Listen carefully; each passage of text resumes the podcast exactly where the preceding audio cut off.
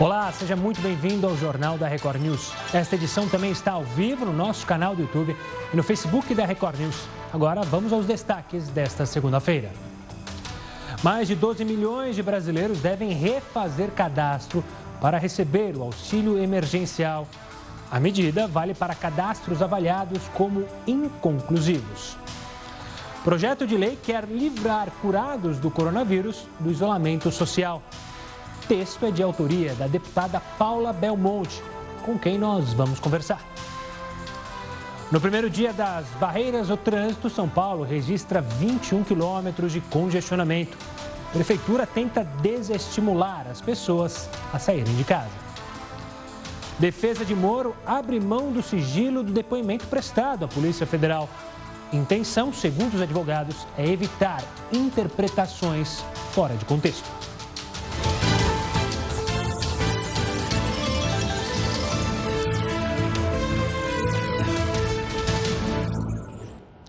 E olha, cientistas da Universidade de Utrecht, na Holanda, descobriram um anticorpo capaz de neutralizar o coronavírus.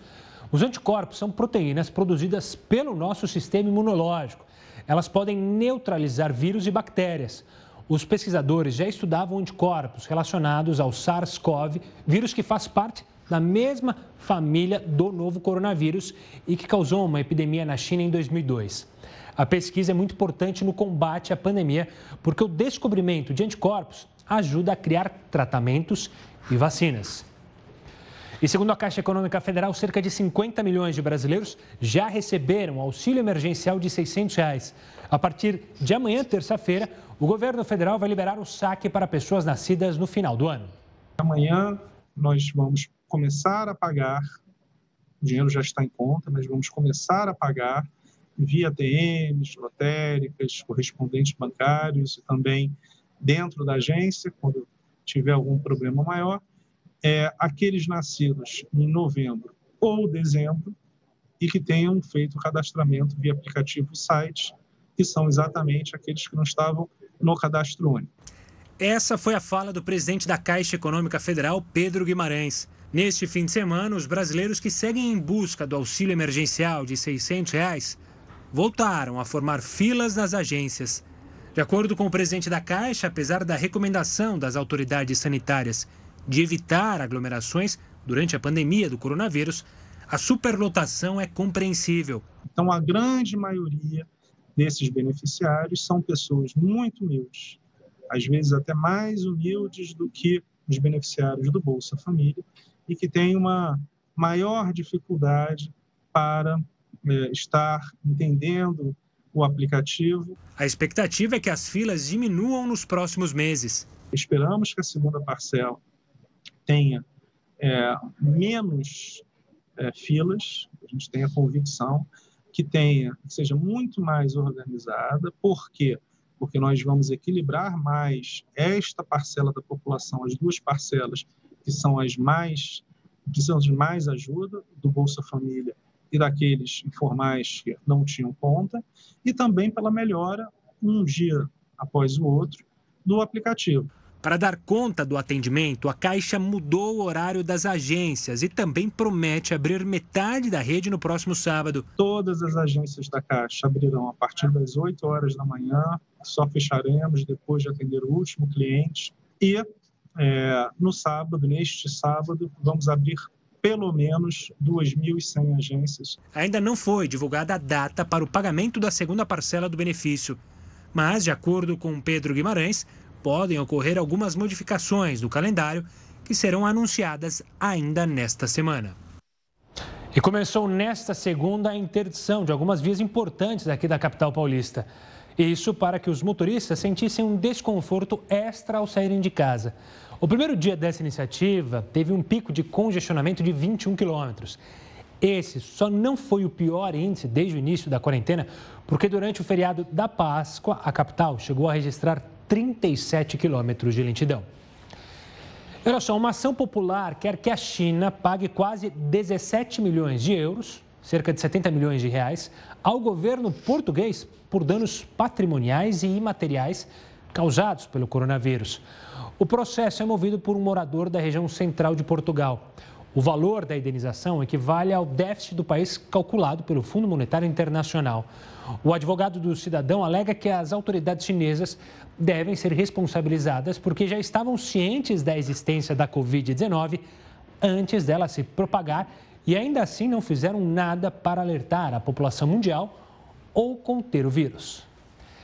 E olha, a nossa pergunta do dia está relacionada a essa medida da Prefeitura de São Paulo de colocar barreiras para restringir o trânsito de automóveis e, com isso, impedir as pessoas de circularem pela cidade.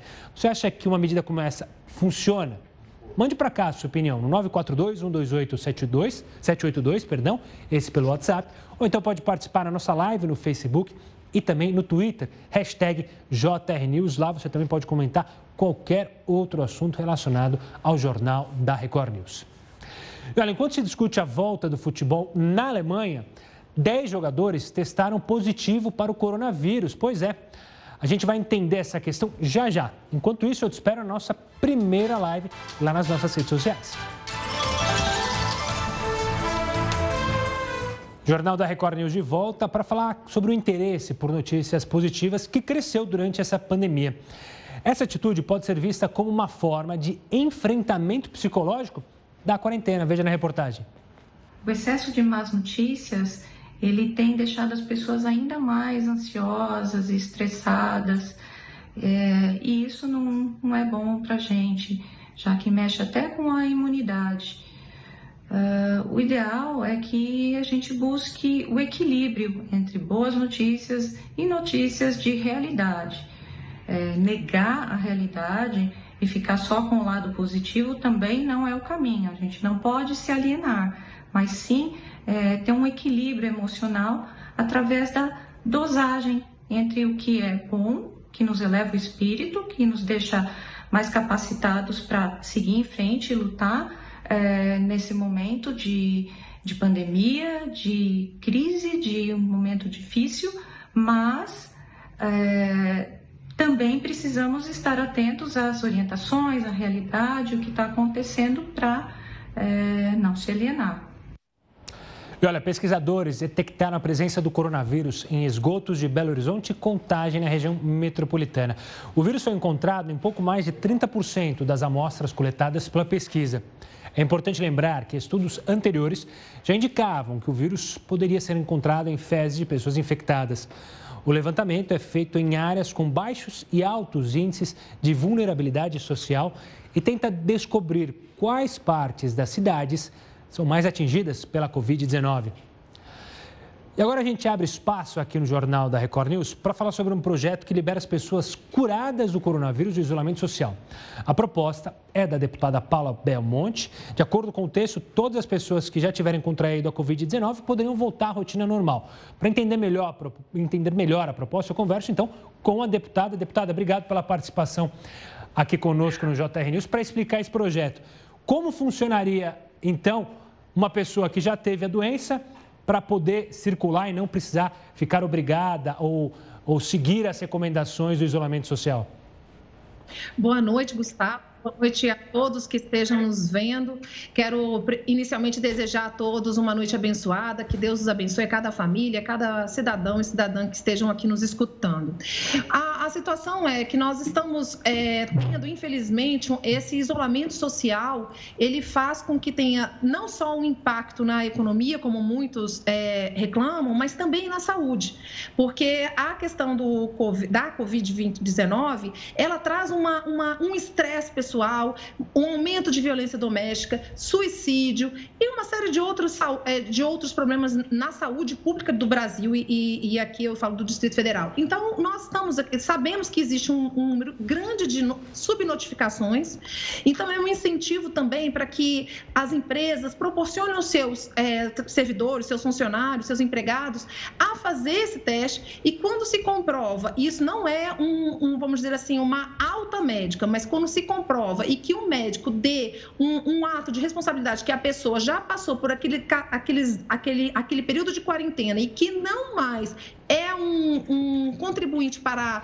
a proliferação do, do vírus, ela possa ter livre acesso ao trabalho, a andar, a poder ter um convívio social. Não justifica uma pessoa que não está na faixa de risco não ter mais risco a ficar isolada é, e trazendo muitas das vezes problemas sociais. Antes, antes de eu entrar aqui, é, nós havíamos falado exatamente disso, de que, infelizmente, nós temos que trazer mais motivação às pessoas. E uma das motivações nós vimos, infelizmente, no Brasil inteiro, coisas horrorosas, é, é, deixando as pessoas, inclusive, é, restringindo a liberdade de vir, ir e vir. Né? Então, nós não podemos aceitar isso e, e, nesse momento, precisamos daí a liberdade para essa quantidade de brasileiros que todos falam que tem uma subnotificação, então que esses brasileiros que já têm, já tiveram o coronavírus, eles sejam liberados para continuar a sua vida normal. Deputada. Esse é o para tirar uma dúvida, na semana passada a gente mostrou, a Anvisa liberou os testes em farmácias para as pessoas usarem. E aí muito se falou sobre a possibilidade do passaporte imunológico. A sua proposta, pelo que eu entendi, não defende isso, ou seja, não vai ser com aquele teste rápido que a pessoa terá ah, o direito. Nós seja, defendemos isso. Nós é defendemos que as pessoas tenham segurança, exatamente. Então, o, o que, que nós até fa, é, fazemos uma ressalva aqui, me cabe a ler aqui, deixa eu só procurar aqui. Sem problemas. É, exatamente em relação a essa situação. Não é um, um, atestado de alta de um hospital, não é um atestado de que nós já estivemos. Ela tem que comprovar exatamente que ela já passou desse período de quarentena, que já está curada do vírus. É muito importante nós estarmos falando isso. Claro. Que ela está curada do vírus, quer dizer, ela não é mais uma pessoa que vai pro, é, é pro, portadora do vírus, para que portadora ela sempre será, né? Uhum. Mas ela, ela não será mais uma pessoa que vai é, cont, é, contrair, não é repassar Disseminar esse vírus. o vírus, né? disseminar para que ela possa ter. É muito importante isso, porque, infelizmente, sabe, Gustavo, as pessoas não estão. Gente, nós temos que saber que esse vírus é letal, ele tem que ter cuidado, ele tem que ter uma responsabilidade de nós estarmos mantendo o distanciamento social. Uma coisa é o distanciamento social, a outra coisa é o isolamento social. O isolamento social ele é necessário, graças a Deus nos auxiliou, mas eu tenho recebido de, muitos números de, infelizmente, de suicídio, uhum. muitos de, de, depressão, violência doméstica, alcoolismo. Então, é um momento que nós temos que pensar em todos os brasileiros. E, e, e nesse momento, o, as pessoas que não estão mais no grupo de risco de maneira nenhuma, elas têm que continuar a sua vida e ter essa liberdade. É, ter continuidade de todos os seus afazeres do dia a dia. Tá certo. Deputado, eu quero agradecer demais a sua participação aqui no JR News para explicar esse projeto. Obrigado pela participação e até uma próxima. Um ótimo trabalho aí para você e todos os seus companheiros. Bom, só lembrando que esse é... projeto foi apresentado à mesa diretora, seguirá o trâmite, é um projeto de lei. Mas você que está assistindo o JR News, participe conosco também. O que, que você acha? Dessa ideia da deputada. Você é a favor? Hashtag JR News, manda sua mensagem ou no Twitter ou participa no Facebook. Lembrando que também estamos no YouTube. Se você perdeu a entrevista, ela vai estar logo mais na nossa página do YouTube, que daqui a pouquinho já chega a mais de um milhão de inscritos, graças a você que prestigia o nosso trabalho. Agora, falando dos advogados do ex-ministro da Justiça, Sérgio Moro, eles afirmaram ao Supremo nesta segunda-feira que abrem mão do sigilo do depoimento prestado à Polícia Federal no fim de semana. O depoimento foi colhido, foi colhido no inquérito que apura uma suposta interferência política do presidente Jair Bolsonaro na autonomia da Polícia Federal. De acordo com os advogados, a intenção é evitar a divulgação de trechos isolados do depoimento, o que pode distorcer a fala do ex-ministro. Eles ainda defendem que todos os fatos relevantes do inquérito são de interesse público. Agora, cabe ao ministro Celso de Mello definir se o material será mantido em sigilo ou divulgado. Olha, os rivais Grêmio Internacional, grandes rivais lá do Rio Grande do Sul, voltaram aos treinamentos nessa segunda. Será que isso indica uma volta do futebol aqui no Brasil? A gente vai falar com o Heródoto Barbeiro para dizer o que, que ele tem a dizer. O Heródoto, claro, um fã do futebol, como milhões de brasileiros. Você acha que volta logo? E antes de mais nada, uma boa noite, Heródoto. Olá, Gustavo. Olha, é, tá sendo, há uma discussão muito grande, uma confusão muito grande, porque o governo federal não entende com o governo estadual a CBF não se entende com as federações de futebol estaduais, é aquela confusão. Mas eu acho que o pessoal aqui poderia tomar como exemplo o que está acontecendo na Alemanha. Na Alemanha, por incrível que pareça, quem está conduzindo se o futebol vai voltar ou não é essa senhora aí, ó. É a ministra, a ministra Angela Merkel. Ela conversa com os governadores de estado. Não é interessante o chefe uh, conversar com os governadores? Pois é. Ela apresentou esse protocolo que ela está lendo aí, tem só 50 páginas. Bom, está na Alemanha. E ela está dizendo o seguinte: ela quer a volta do futebol, mas a proposta é com portões fechados. Então, sem o público lá. Nesse documento aí, consta o manual de procedimentos para garantir segurança sanitária a todos os envolvidos, utilização de diversos ônibus para levar o pessoal para o estádio, distanciamento entre jogadores e comissão técnica, além de uso de máquinas e entrada separada dos times em campo. Portanto, de uma maneira civilizada, de uma maneira organizada e com todo o cuidado sanitário possível, a Alemanha deve começar o futebol antes da nossa terra, viu, Gustavo? Será que seria um 8 a 1 ou não? Bem, esse já é uma, não vamos falar, não vamos, não vamos falar de coisa ruim, né, Gustavo? Claro. Certo não? Vamos mudar de assunto já já. Tá bom, Herói, daqui a pouco você volta aqui com a gente. E lembrando quem fala, no futebol é importante salientar que ele mexe com a economia de tal forma, né? Tem funcionários que trabalham além dos jogadores que precisam desse salário. A gente mostrou nos últimos dias que o salário desses funcionários também foi rebaixado. Então, é claro, uma preocupação não é só de entreter. Falando do isolamento social, ele, obviamente, é necessário no combate ao coronavírus, a gente fala bastante sobre isso. Mas a rotina dentro de casa nesse período tem gerado uma série de reclamações. Vamos então ver algumas delas. Há três meses, a possibilidade de ficar um tempo em casa sem precisar sair na rua podia deixar muita gente animada. Mas hoje, maio de 2020, quando a luta contra um vírus nos obriga a ficar em casa, a rotina doméstica tem deixado muita gente de cabelo em pé. A suspensão das atividades escolares presenciais tem feito as crianças ficarem 24 horas por dia em casa. E os pais já não sabem mais como fazer para distrair seus filhos. Nas redes sociais é comum ver pais e mães reclamando que já não tem mais criatividade para criar brincadeiras e que ajudar os filhos nas aulas online também não tem sido uma tarefa fácil. Outra reclamação constante é o trabalho que dá a fazer a higienização dos alimentos que são comprados no supermercado. As recomendações médicas pedem que embalagens sejam lavadas com água e sabão ou limpas com álcool. E essa rotina rendeu ótimos memes. Hello, darkness,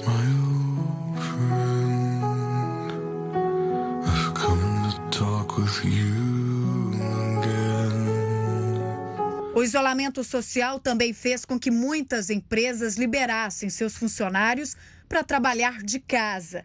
E aí vem mais um motivo para reclamação.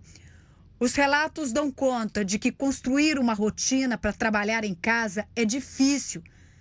Tem o barulho dos familiares, dos animais de estimação, aquela vontade de dar só uma paradinha para olhar a TV, o som alto do vizinho, enfim, possibilidades infinitas para procrastinar qualquer tarefa. E a lista de queixas não para por aí. Há quem diga que se um casal conseguir sair desse período de quarentena juntos, a união será para sempre. É que a correria do dia a dia normalmente faz com que os casais fiquem curtos períodos de tempo juntos durante a semana. Mas na quarentena é o contrário. São 24 horas por dia juntos. E aí os defeitos desconhecidos se apresentam e o tédio acaba provocando mais motivos para brigas. Mas é claro que os dois maiores motivos de reclamação são a saudade de encontrar amigos e familiares e de sair. Pensar em ir a um show, ao shopping, ao parque ou simplesmente andar na rua pode até dar um aperto no coração. Mas se acalmem. O período é difícil, mas ele vai passar e logo, logo estaremos de volta às nossas rotinas. Vai passar, tudo vai passar e logo a gente volta a se abraçar. Olha só, você sabe dizer se os fumantes estão mais ou menos sujeitos a contrair o coronavírus? É um assunto polêmico. Várias notícias falsas surgiram sobre esse assunto. Pois bem, então a gente vai conversar com um especialista para explicar daqui a pouquinho essa história que o fumante poderia estar mais livre do coronavírus. A gente explica daqui a pouquinho. Agora eu te espero em mais uma live. Estamos de volta com o JR News. Olha, o medo do coronavírus está fazendo pacientes deixarem de tratar outras doenças como câncer ou cardiopatias. E isso tem preocupado médicos de diversas especialidades. Para você ter uma ideia, o atendimento de infartos pelo país caiu 70% por causa do coronavírus. Hospitais lotados e um número de infectados que só cresce. O coronavírus tem mudado a rotina nos hospitais de todo o mundo. Ao mesmo tempo, pacientes de doenças que costumavam ser maioria nos corredores sumiram. Cardiologistas e oncologistas notaram uma redução significativa dos pacientes com câncer e com emergências cardiovasculares, como infarto e AVC.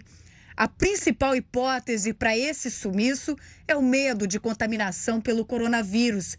Mas especialistas alertam para a importância da continuidade do tratamento. O câncer é uma doença que não pode esperar. O câncer não vai aguardar a pandemia passar. E a sequência do tratamento, a cirurgia, a químio, a radioterapia, é, eles têm uma importância de acontecerem na sequência que acontecem e com os intervalos que acontecem.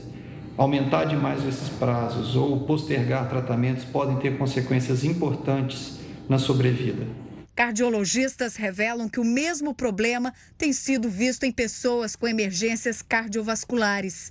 Então, no mundo inteiro, a observação é de que ou as pessoas chegam tardiamente ao hospital já com complicações graves, ou elas não vão ao hospital e têm eventos em casa. De acordo com a Sociedade Brasileira de Cardiologia, o atendimento de infartos caiu 70% por causa da pandemia do coronavírus.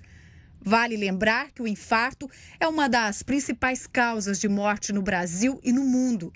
Por isso, a atenção aos sintomas e a velocidade no atendimento podem fazer toda a diferença para salvar vidas. Reduzir o tempo de atendimento é fundamental, porque cada meia hora de atraso aumenta em 7% a mortalidade. Mas essa diminuição de pacientes nos hospitais não é um fenômeno que está acontecendo só aqui no Brasil.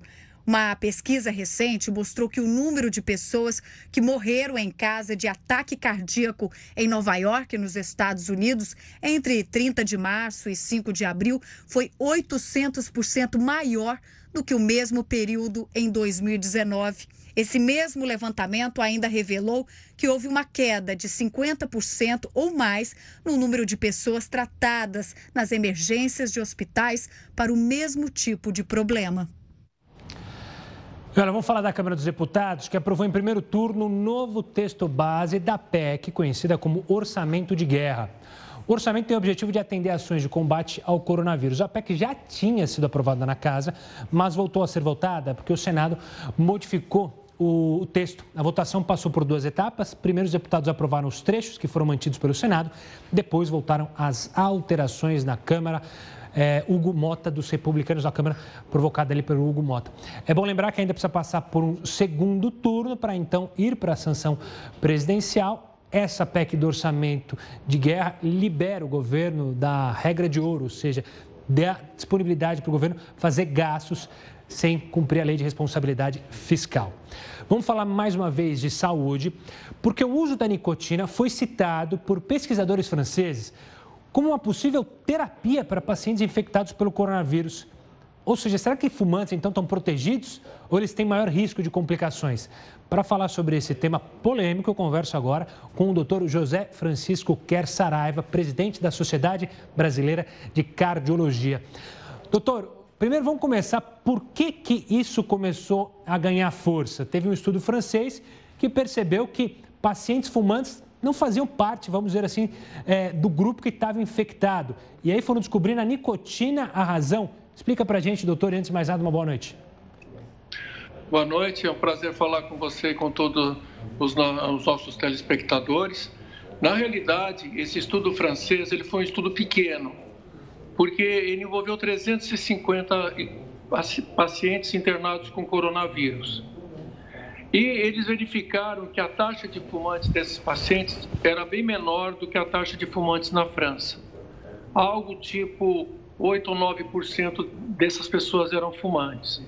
Então, é, ele, por proporção, ele disse: bom, as pessoas que estão com coronavírus são menos, têm menos, é, fumam menos que a população francesa em geral.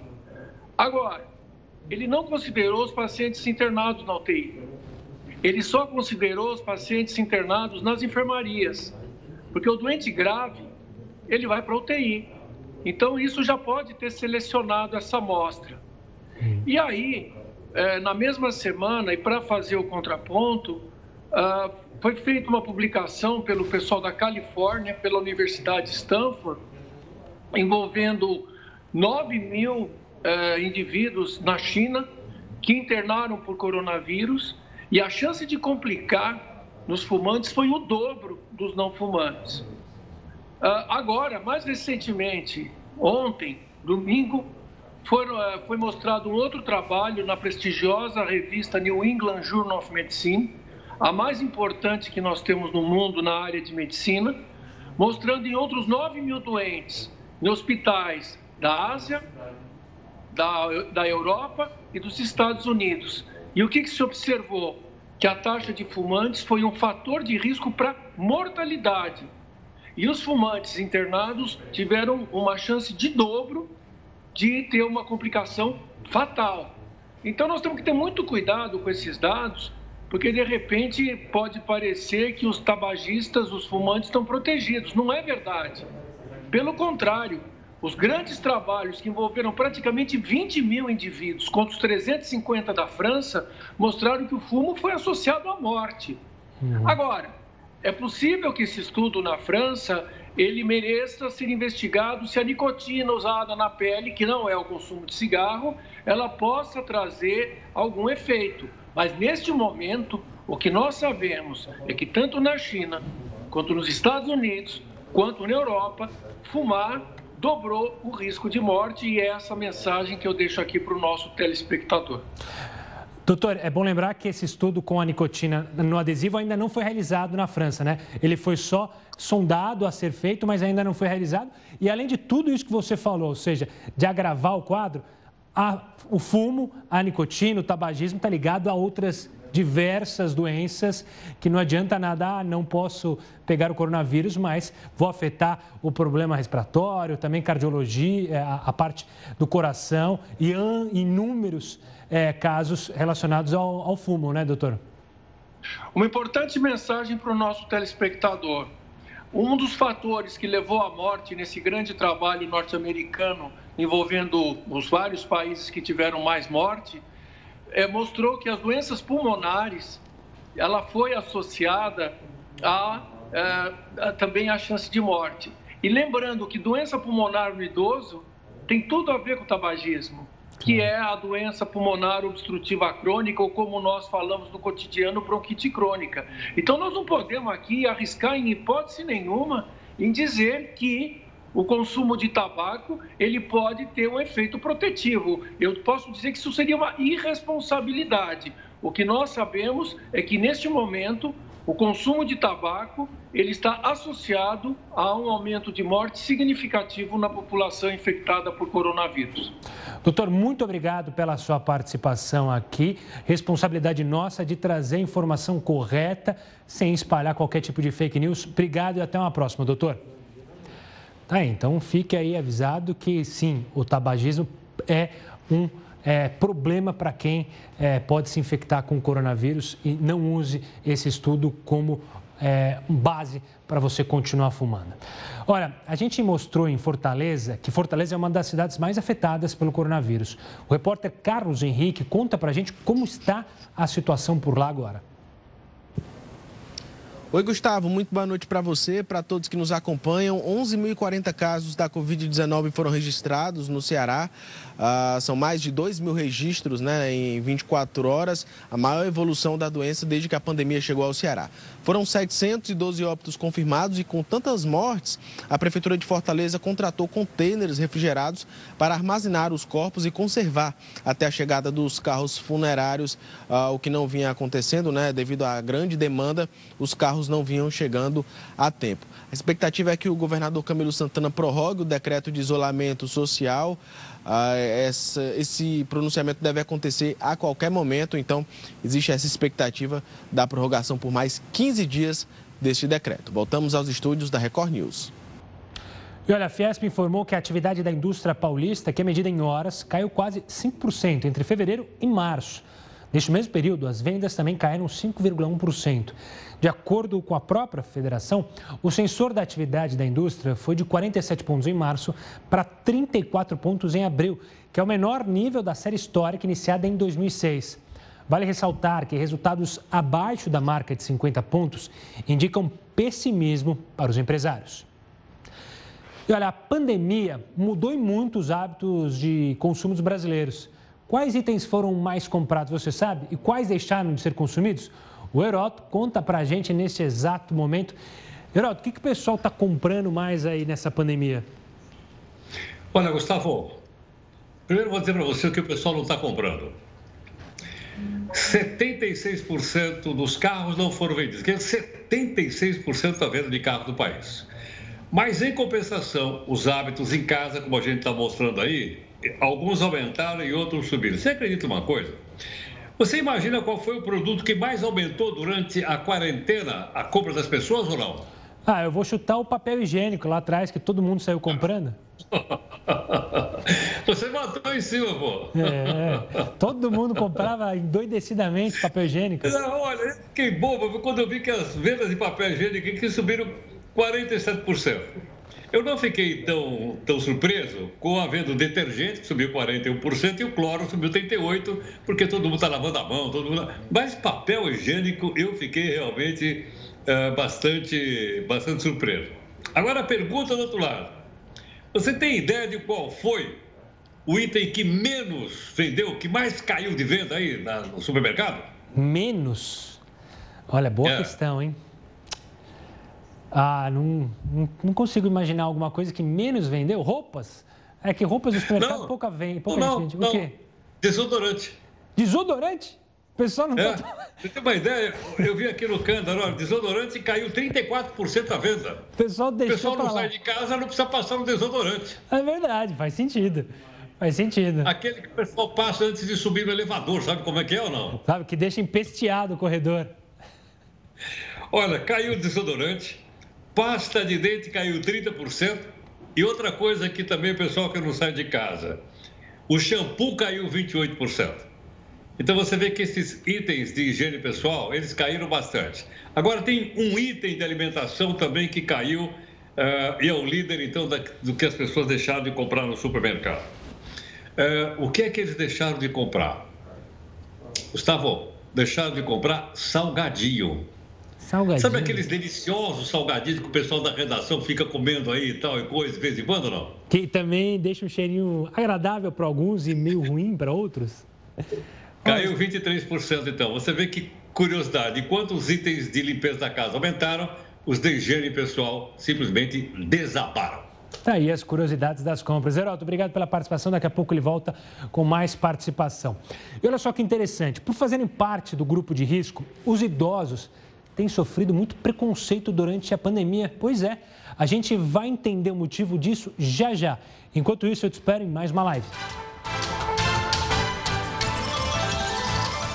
Durante a tarde desta segunda-feira, o ministro da Casa Civil, Braga Neto, falou sobre medidas tomadas para ajudar estados que estão entre os mais atingidos pelo coronavírus. Vamos ver. O Ceará, que tem 8.501 casos confirmados e 691 mortes por causa do coronavírus, recebeu equipamentos de proteção para ajudar no combate à Covid-19. Foram enviadas para o Ceará 4 mil unidades de álcool líquido, mais de 56 mil equipamentos de proteção individual, entre aventais, luvas, máscaras N95, que é aquela específica para o pessoal que trabalha na área de saúde, aquela azul, máscaras cirúrgicas, toucas e protetores faciais. Foram enviados também para o Ceará 20.710 testes rápidos e 30 ventiladores pulmonares. O estado do Amazonas, que registrou 585 mortes, também recebeu doações. O ministro ainda falou sobre a quantidade de brasileiros que precisavam de ajuda para voltar ao Brasil.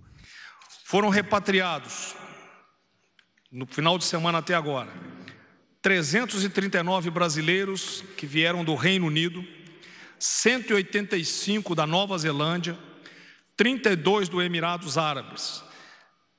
Nessa soma, já, já, já, nós já chegamos a mais de 20 mil brasileiros repatriados, dentro daquela premissa que ninguém ficará para trás. Ele também fez um alerta. De acordo com o ministro, por causa da ampla divulgação de notícias ruins, muitos pacientes que sofrem de câncer estão deixando os tratamentos. Estão evitando sair porque estão com medo de procurar socorro. Né? O que nós queremos mostrar é que existe um placar da vida também. Tá? O pessoal está pegando doença, também está se recuperando. São aquelas estatísticas que o ministro da Saúde mostra que tantos recuperados, tantos por cento vão ficar, é, vão, vão ter a, a, doença e nem vão, não vão apresentar sintoma, outros terão sintomas leves. Desses que vão pegar a doença, tantos irão para o hospital. Existem essas estatísticas que eu não vou me arriscar a dar um número aqui por, não me enganar. Mas o que nós queremos, nós é, solicitamos é que a imprensa mostre os dois lados para que a população não fique também apavorada. Olha, vamos falar dos idosos, que eles são uma parcela da população que mais sofre com o coronavírus. Nesse período de pandemia, o preconceito, pois é, contra eles ficou ainda maior. É o que os especialistas chamam de velhofobia. Quem vai falar sobre essa situação é Miriam Goldenberg, antropóloga e pesquisadora sobre envelhecimento aqui no Brasil. Miriam, obrigado pela participação aqui conosco. Primeiro, eu queria que você explicasse o que é a velhofobia e por que ela teve um aumento na sua visão durante esta pandemia. Porque os envelhecimento sobre os velhos estão cada vez mais dizendo que eles são teimosos, que eles não querem ficar em casa, que eles são um risco, que eles são um peso. Tudo isso que já se falava sobre os velhos agora se agravou. Tem muita gente falando que os velhos têm que ficar em casa e que o resto da sociedade pode sair. Que eles são o grupo de risco e, na verdade, essa doença está atingindo todo mundo.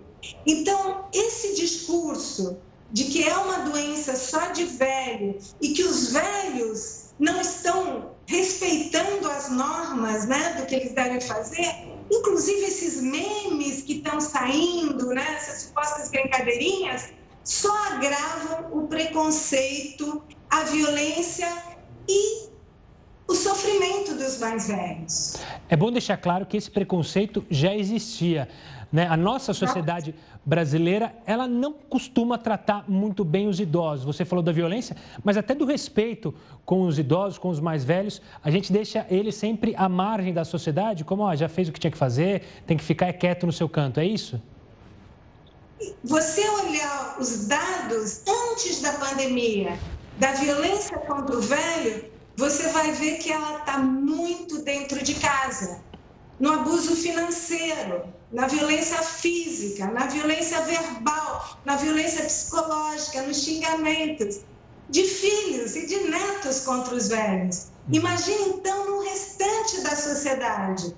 Eu acho que agora é uma hora que a gente tem que ter um cuidado muito especial com os mais velhos, porque eles são os que estão mais sofrendo, não só o risco da doença, mas todos os problemas, até psicológicos, emocionais, de estarem numa realidade muito difícil que eles têm que se adaptar, que eles não estavam preparados. Para os mais jovens, é mais fácil se adaptar a uma realidade que eles já estão com o computador, já estão conectados, mas para os mais velhos, isso é muito mais difícil. E a gente não pode esquecer que tem muitos velhos morando sozinhos, que não têm pandemia que não tem como se cuidar nesse momento. Então, acho que é uma função de todos nós escutar, cuidar, proteger os nossos velhos. Miriam, quero agradecer demais a sua participação aqui conosco no Jornal da Record News para dar luz a um tema mega importante, o cuidado que a gente tem que ter com a nossa população idosa aqui no Brasil. Obrigado pela participação e até uma próxima. Miriam.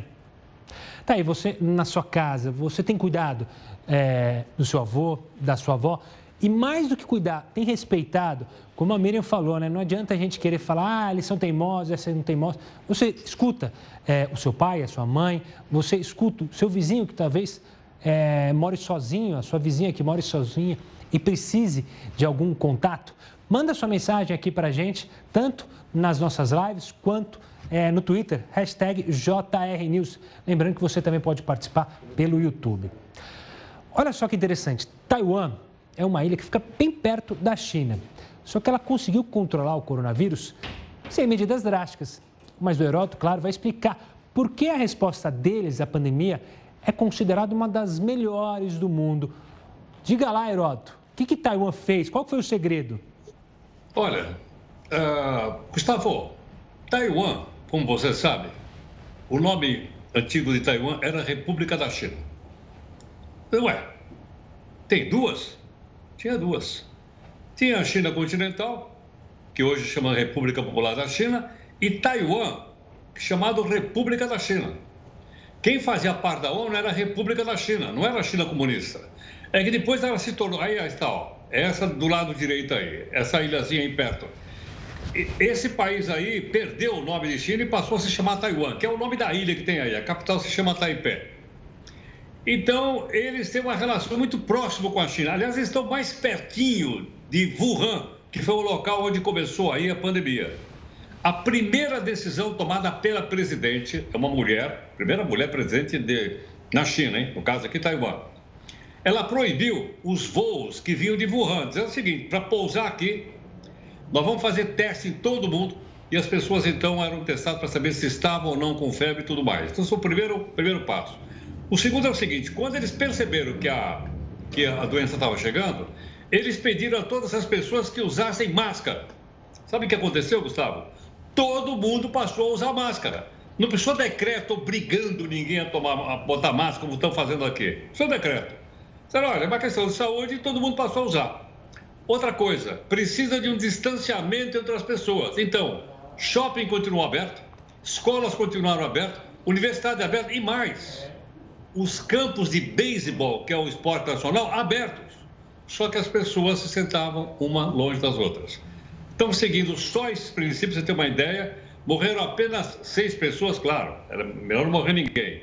Seis. E nos últimos, nas últimas semanas, contaminação zero, baseada única e exclusivamente em quê? Em educação pública. Ou seja, as pessoas entenderam o que precisava fazer, não radicalizaram, não tiveram quarentena, esse lockdown que nós estamos tendo em outros lugares do mundo, e hoje Taiwan é indiscutivelmente um exemplo de como é que a população ordeira, organizada e educada são capazes de enfrentar uma doença como essa. Pois é, educação. É extraordinário educação e conscientização, uma coisa que a gente está muito longe. Heroto, obrigado pela participação. Amanhã estamos juntos novamente. Olha, o novo diretor-geral da Polícia Federal, Rolando Souza, decidiu trocar o chefe da instituição no Rio de Janeiro, superintendente de lá. Carlos Henrique Oliveira foi convidado para ser diretor executivo, segundo maior cargo na hierarquia da PF. Ao deixar o Ministério da Justiça, é bom lembrar que Sérgio Moro disse que o presidente Jair Bolsonaro queria trocar o diretor-geral da instituição e fazer mudanças no Rio e em Pernambuco.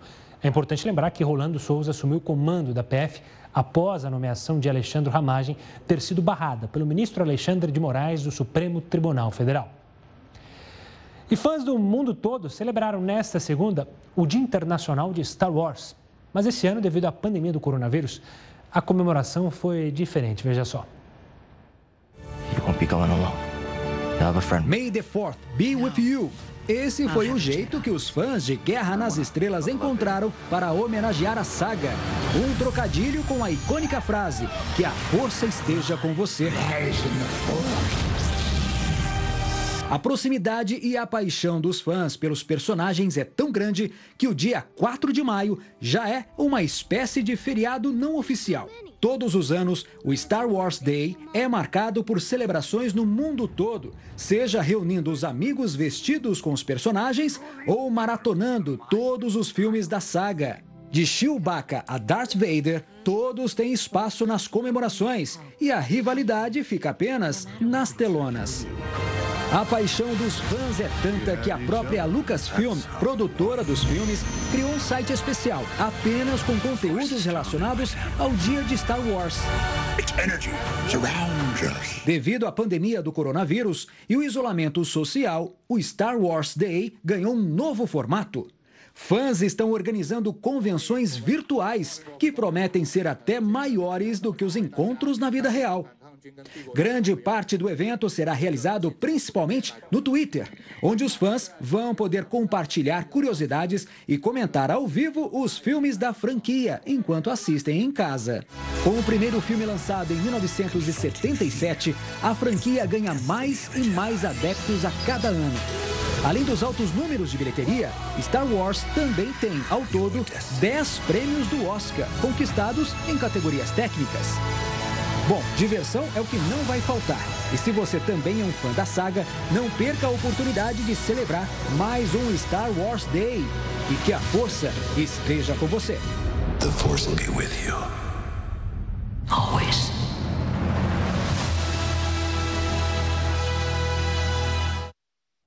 Que a força esteja conosco para passar por essa pandemia. O Jornal da Record News fica por aqui. Agora você acompanha mais uma edição do Jornal da Record. Uma ótima noite a todos e até amanhã.